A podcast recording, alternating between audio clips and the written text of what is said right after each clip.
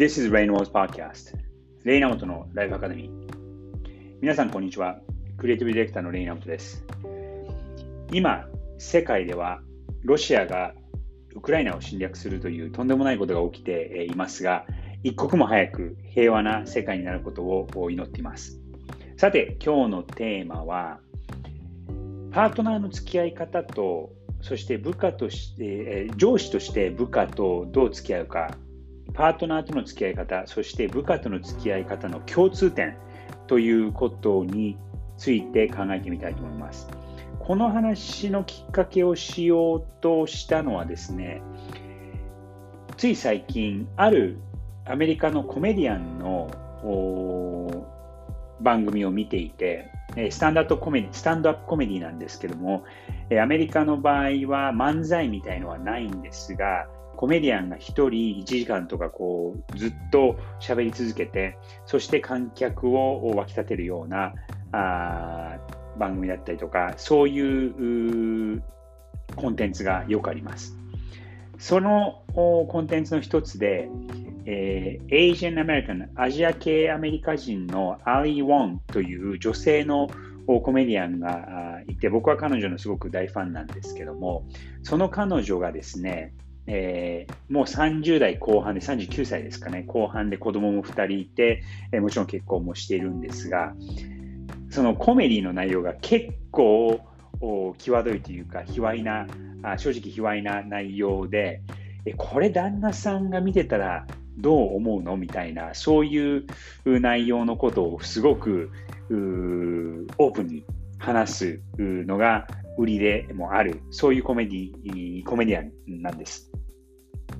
とても人気のあるコメディアンで、そうですね、ここ10年ぐらい、どんどんどんどん人気が上がってきて、今ではもうネットフリックスの特別番組を作ってしまうぐらい、依頼されるぐらいのビッグスターなんですけども、その彼女が、その自分のコメディの一つとして言っていたことなんですけども、こんなにひどい、卑猥なことを言ってる私なのに、旦那が大丈夫なのかってみんなによく聞かれるんですよね、みたいなことをそのルーティンの中で言っていて、でも、どうして大丈夫なのかっていうと、その旦那が自分のこういうところもありのままはそのまま受けて受け止めてくれる、そして受け入れてくれる、そして自分らしくさせて、えー、くれる。だから関係がうまくいってるんだっていうふうに言ってたんですね。でそれは僕は、あなるほど、すごくいいことを言ってるなっていうふうに気づいて、そういうスタンスっていうのは、えー、人生のパートナーの間でもそうだし、あと僕も今その部下を持つ人間として、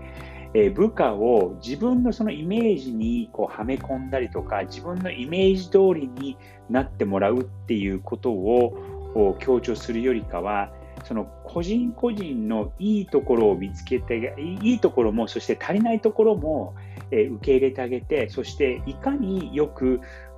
その人たちが、え仕事ができる環境を提供するか、そしてその人たちのありのままをできるだけそのまま受け入れてあげて、そしてさらに彼らだけでは到達できないところにこう上司としてサポートして、そこに背中を押してあげるっていうのがあの大事だなっていうふうにここをずっと思ってます。でそれはその人生のパートナーでのとの付き合い方もその相手のありのままをできるだけそうやって受け入れてあげてそして輝くように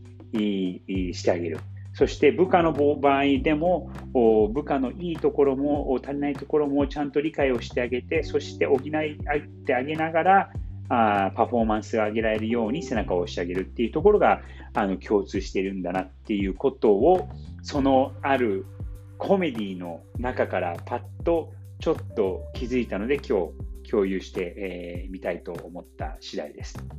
はい。ということで今日のお話は人生のパートナーとの付き合い方と上司として部下との付き合い方の共通点ということについて話してしま話してみました。結論は、えー、相手のありのままいいところも足りないところも受け入れてあげて、そして、えー、背中を押してあげるっていうのが大事なんだなっていうことですね。はい。えー、先ほど申し上げましたが、日本は週末だと思うので、え、良い週末をお過ごしください。それでは、Have a nice weekend!